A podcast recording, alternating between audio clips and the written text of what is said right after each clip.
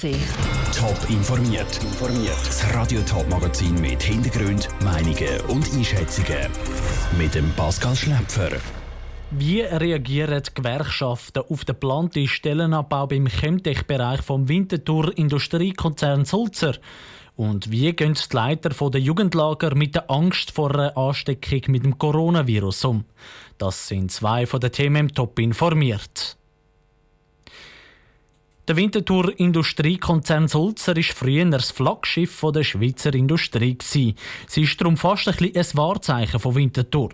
Gleich ist sie auch sie nicht von der Corona-Krise verschont geblieben. Sulzer setzt bei ihrer Abteilung Chemtech den Rotstift an. Fast jede fünfte Stelle ist in Gefahr. Andrea Blatter. 55 von den insgesamt gut 280 Stellen können Sulzer streichen. Betroffen werden Standort Winterthur, Oberwinterthur und Allschwil im Kanton Basel-Land. Hans-Jörg Schmid von Angestellte Schweiz hat grundsätzlich Verständnis für den Abbau. Gerade der Abteilung Chemtech sei es nämlich letztes Jahr noch gut gegangen und die hat jetzt die Corona-Krise mit voller Wucht zu spüren bekommen. Der Stellenabbau ist für uns ein Stück weit nachvollziehbar, weil die sind jetzt wirklich betroffen vom Coronavirus. Also die Kunden von der Sulzer Chemtech bestellen nicht mehr und das gibt dramatische Auswirkungen. Wir fordern, dass man möglichst viel von diesen Stellen kann erhalten kann, dass man zum Beispiel auch auf Kurzarbeit setzt. Und dann vielleicht firmeninterne neue Lösungen findet für die Angestellten.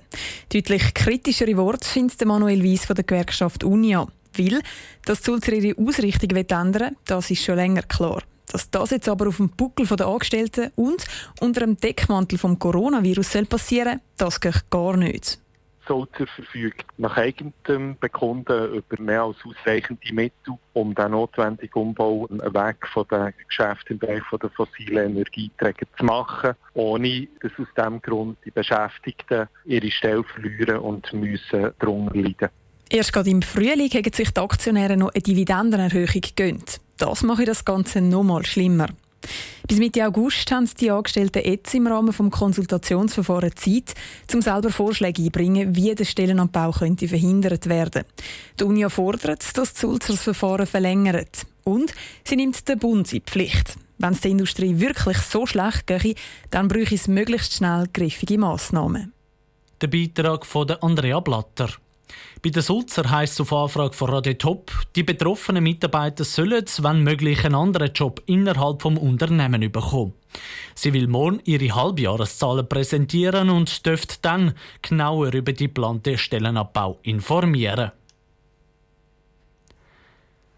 2,4 Milliarden Franken. So viel kostet der 9 Kilometer lange Brüttener Tunnel von Winterthur auf Dietliken. Der soll den eng Zugverkehr auf dieser Strecke entlasten.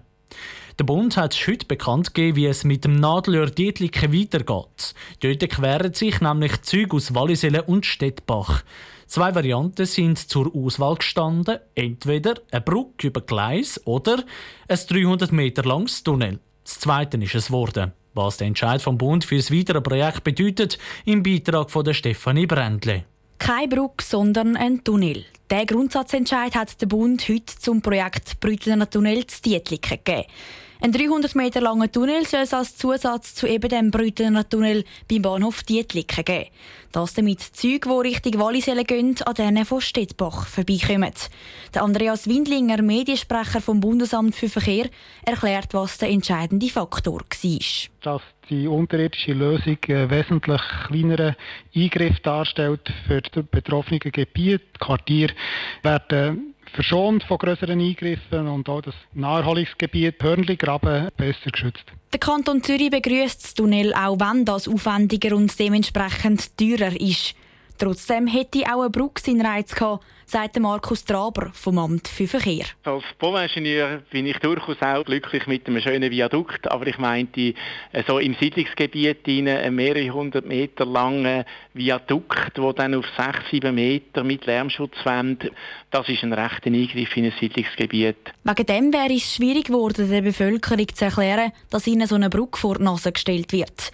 Jetzt kommt auch noch vieles auf den Kanton und die Gemeinden zu, sagt Markus Traber vom Kanton. Der ganze Bahnhof Dietliken wird ja mit dem Projekt komplett umgestochen. Es hat aber auch auf kantonale Infrastrukturen gewisse Auswirkungen. Es werden Strassen tangiert, die müssen umgeleitet werden, die müssen tiefer gelegt werden. Neben den 2,4 Milliarden Franken vom Bund müssen also wahrscheinlich auch der Kanton und die Gemeinden noch ein bisschen Geld in die Finger nehmen. Wie viel kann der Markus Traber noch nicht sagen. Auch die Gemeinde Dietliken freut sich über den Entscheid vom Bund. Der Brüttener Tunnel mache Dietliken mit dem besseren ÖV-Anschluss attraktiver. Der Beitrag von der Stefanie Brändle.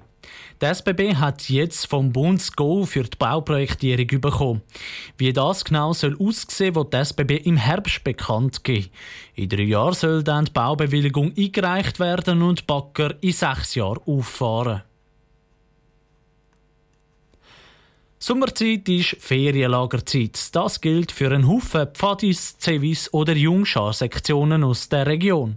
Der Sommer unter ein besonderen Umständen wegen Coronavirus. In einem Jugendlager zu Graubünden ist am Morgen das Szenario eingetroffen, das die Lagerleiter möglichst verhindern wollen. Es hat einen Coronavirus-Ausbruch gegeben und das Ferienlager ist sofort aufgelöst worden.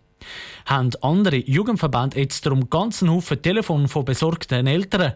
Und wie funktionieren eigentlich Lager zu Corona-Zeiten? Der Daniel Schmucki.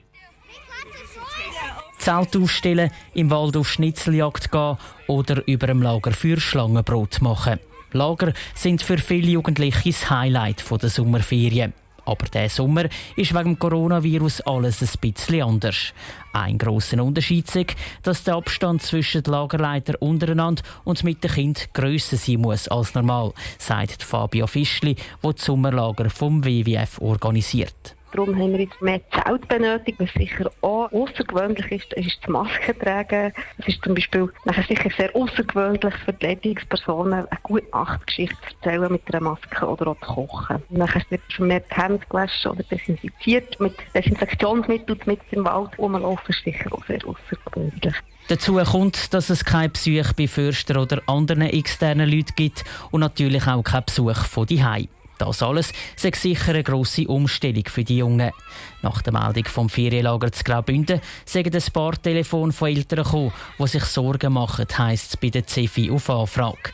Es sei aber trotzdem nicht so, dass die Drähte heiß laufen, weil alle Mamis und Papis ins Lager anrufen. Und für den Fall, dass es wirklich einen Corona-Fall geben würde, haben alle Organisationen zusammen ein detailliertes Schutzkonzept aufgestellt. Kinder können in all ihren Lagern sofort isoliert werden und im schlimmsten Fall würde das Lager abgebrochen werden, sagte Daniel Bekcic von Jungwacht und Blauring. Aber solange es nicht so weit käme, haben die Kinder trotz Corona-Massnahmen Freude an den Lager. Was so eine typische Antwort ist von Kindern, ist eben, dass es eine Umstellung ist. Also, dass man den ganzen Tag immer wieder muss die Hände waschen und dass das auch ein bisschen nerven kann, oder? Dass das Desinfektionsmittel stinkt oder so. Aber dass es insgesamt das Lagererlebnis natürlich nicht trübt. Die Kinder sind sehr gerne in diesem Lager und würden auch nicht darauf verzichten. Der Daniel Bekcic von der Jungwacht Blauring im Beitrag von Daniel Schmucki. Die Jungwacht Blauring ist zum Beispiel gerade das Gontenbad im Kanton Appenzell Innerrhoden im Lager und das läuft weiter wie gehabt. Im Bündner Lager haben sich sieben Jugendliche angesteckt und etwa 30 sind in Quarantäne. Top informiert, auch als Podcast. Mehr Informationen gibt's auf toponline.ch.